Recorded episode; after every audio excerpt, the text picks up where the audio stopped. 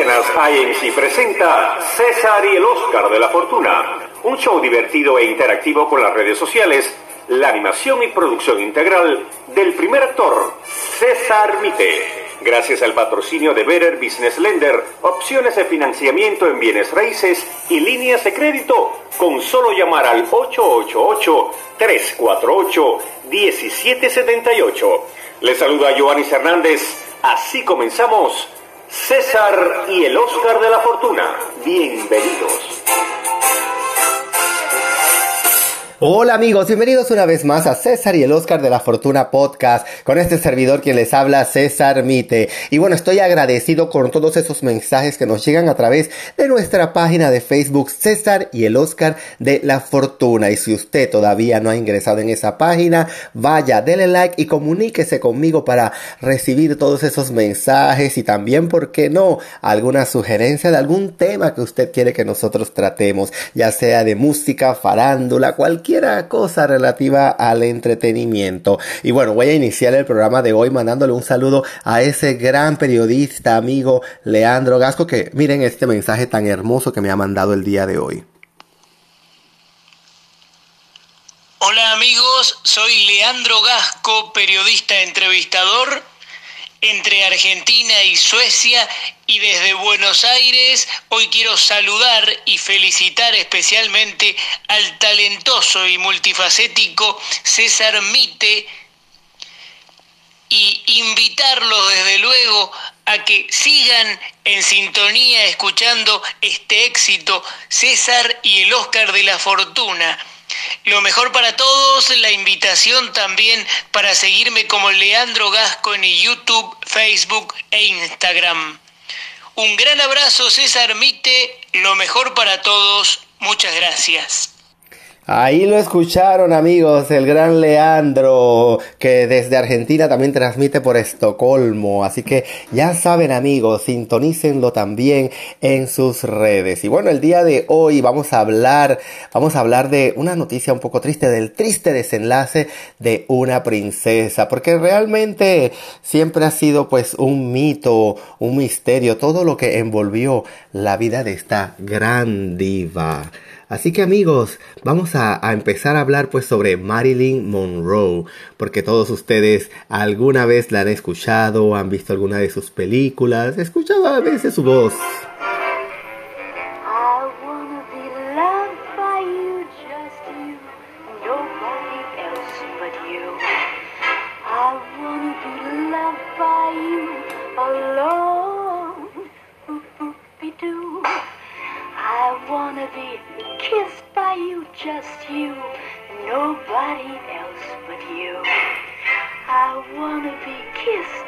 You alone.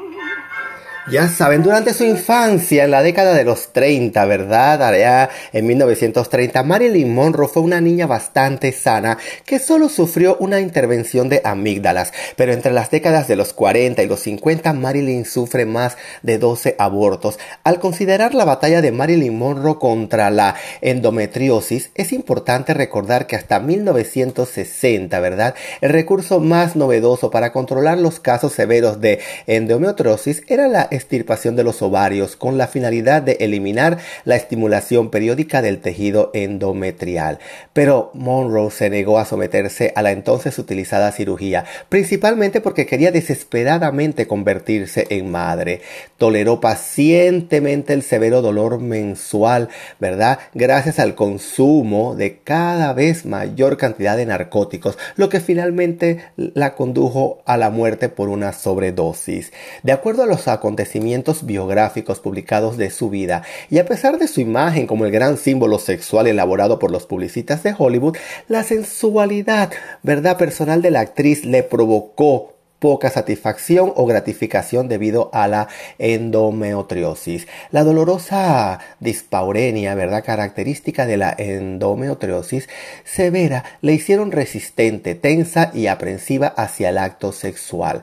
Según los biógrafos, Marilyn Monroe expresaba a sus amigos más cercanos su insatisfacción hacia el sexo. Era tan incomprometida que su compañero de rodaje en Las faldas y a loco, ¿verdad? Tony Curtis llegó a comentar, besar a Marilyn es como besar a Hitler. A la edad de 20 años y con, con muchos dolores, ¿verdad? Marilyn se quejaba de terribles cólicos menstruales que complicaron su carrera como modelo, haciéndose difícil estar de pie durante los largos periodos en las sesiones fotográficas. Este síntoma, junto con la dismenorrea y la dispaurenia, ¿verdad? Que le afligían tanto, reveló que comenzó a sufrir de endometriosis avanzada a una edad muy temprana. En 1952 en Hollywood, mientras filmaba la película Me siento rejuvenecer, Monkey Business, junto a Cary Grant, Marilyn tuvo dolores abdominales tan severos que provocaron el retraso del rodaje de las escenas en las que ella aparecía como secundaria. El doctor Elliot Corday diagnosticó apendicitis, pero ella persuadió al doctor para que retrasara la cirugía, por lo que fue hospitalizada durante algunos días y recibió antibióticos como tratamiento. Después de esa semana hospitalizada, Marilyn regresó a trabajar sin haber padecido, ¿verdad?, ninguna cirugía. El dolor atribuido públicamente a una apendicitis fue probablemente causado por la endometriosis. Después de algunas semanas de sufrimiento, el publicista de Marilyn anunció que estaba sometiéndose a una apendicectomía planeada para fines de abril. Aún así, el doctor Marcos Rodwin, cirujano general, pidió la ayuda del ginecólogo doctor Leon Cron para asistirlo en la cirugía, dejando claro así que sería más que una simple apendicectomía la que se llevaría a cabo. En esos días, una apendicectomía era considerada por los creadores de imagen de Hollywood como más aceptable para una estrella joven que una cirugía relacionada a la condición de la mujer. Después de la primera cirugía, el ginecólogo, el Dr. Crown, asumió el control del tratamiento de los problemas menstruales crónicos de nuestra enigmática Marilyn. El 7 de noviembre de 1954, Marilyn sufrió una segunda cirugía abdominal en el Cedars of Lebanon Hospital. Esta cirugía fue descrita por el ginecólogo Crown como una corrección a un desorden de la mujer que la había estado molestando durante años. Clarificando, explicó que se estaba refiriendo a una operación para tratarle de endometriosis crónica. Esto confirmó que cuando había asistido a la apendicectomía hace años, ¿verdad? Ah, dos años atrás, ¿verdad? La presencia de la endometriosis ya había sido confirmada por él. Marilyn Monroe y Arthur Miller se casaron en junio de 1956. Ella quería tener un hijo, pero su endometriosis fue probablemente la principal razón por la que no pudo concebir. Así que, aunque también había otras posibles razones de su infertilidad. El continuo uso de una gran cantidad de analgésicos e hipnóticos, principalmente barbitúricos, tomado para disminuir su dolor, probablemente interfirieron con su ovulación. Su ginecólogo Leon Cron proveía a Marilyn de estas drogas prescritas, sin las cuales ella no hubiese podido dormir debido a los fuertes dolores, ¿verdad?, que sufría a causa de su endometriosis. El hecho de que el Dr. Crown estuviera siempre en el set mientras Marilyn estaba filmando muestra cuán dependiente se había vuelto la actriz a todas estas drogas poderosas. En julio de 1957, Marilyn, ¿verdad?, se sintió feliz al enterarse de que estaba embarazada. Parecía que había logrado vencer su endometriosis, pero sus efectos físicos continuaron siendo un obstáculo enorme para su felicidad. En pocos días fue trasladada al Doctor Hospital en Nueva York, donde fue diagnosticado, ¿verdad? Un embarazo ectóptico como resultado de endometriosis en las trompas de falopio. Fue operada inmediatamente y ese día no solo perdió su tan deseado embarazo, sino también la trompa de falopio en donde la implantación ectópica había tenido lugar. En el año siguiente, Marilyn Monroe se volvió a quedar embarazada otra vez, pero tristemente tuvo un aborto antes de cumplir tres meses de embarazo. Marilyn se culpó a sí misma debido a los barbitúricos que había estado tomando y entró en un periodo de depresión profunda.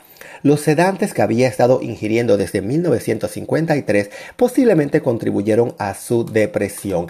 El 25 de junio de 1958, Marilyn fue hospitalizada en el Lenox Hospital en Nueva York para una cuarta intervención quirúrgica. La operación fue para extirpar los endometriomas que le habían causado periodos menstruales anormalmente dolorosos, sangrados severos e infertilidad. En el verano de 1960, cuando Marilyn Monroe estaba filmando Vidas Rebeldes con Clark Gable, sufrió una constante agonía y fuerte dolor abdominal que le dificultaba comer. Antes de comenzar cada escena se ponía tan enferma que necesitaba atención médica. Con toda esta problemática afectándola, buscó a alguien que le pudiera dar apoyo psicológico y moral. Así fue como comenzó su relación con el psicoanalista de Los Ángeles, el doctor Ralph Greason, quien ella se apegó mucho y con quien estaría hasta el último día de su vida, esta gran estrella. El doctor Grissom le recomendó a su colega, el doctor Hyman Engelberg, para que se hiciera cargo de los problemas físicos de su paciente y desde entonces este par de médicos trabajaron para liberar a Marilyn del peso de sus problemas físicos y mentales. Engelberg fue responsable de la prescripción continua de los hipnóticos que Marilyn requería para poder dormir.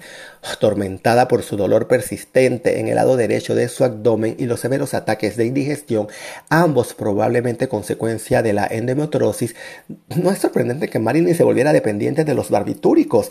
Sin ellos, su sufrimiento físico y mental se hubiera vuelto imposible e insoportable. Marilyn Monroe y Arthur Miller anunciaron su divorcio en 1961.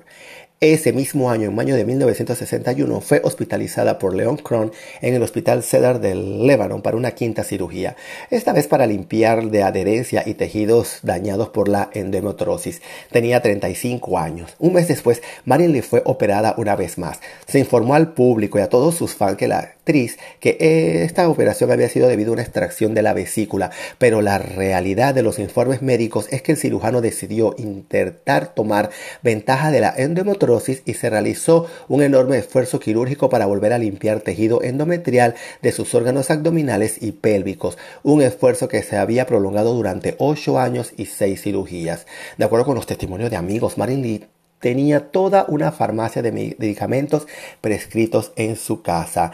Los tranquilizantes como el Valium y el Librium, que eran los más utilizados y se encontraban en el mercado en esa época, fueron añadidos a los analgésicos, los sedantes y los hipnóticos que la actriz utilizaba diariamente para poder deshacerse del dolor causado por la endometriosis y su incapacidad para dormir por las noches. Sus problemas de salud le causaron el abandono del trabajo en los estudios de cine en numerosas ocasiones o la necesidad de cancelar de último minuto una filmación programada. Finalmente, esto provocó su despido de los estudios Fox. Pero la vida dio un giro favorable para Marilyn en 1962, ya que ella y Joy DiMaggio, que había sido su marido anteriormente, anunciaron sus planes de volverse a casar poniendo el 8 de agosto como fecha para la ceremonia. El evento fue preparado concienzudamente por ambos y por sus fans. A Marilyn le había vuelto a contratar, ¿verdad? Con un gran incremento salarial en los estudios de cine 20th Century Fox para rodar la película de George Cukor, Something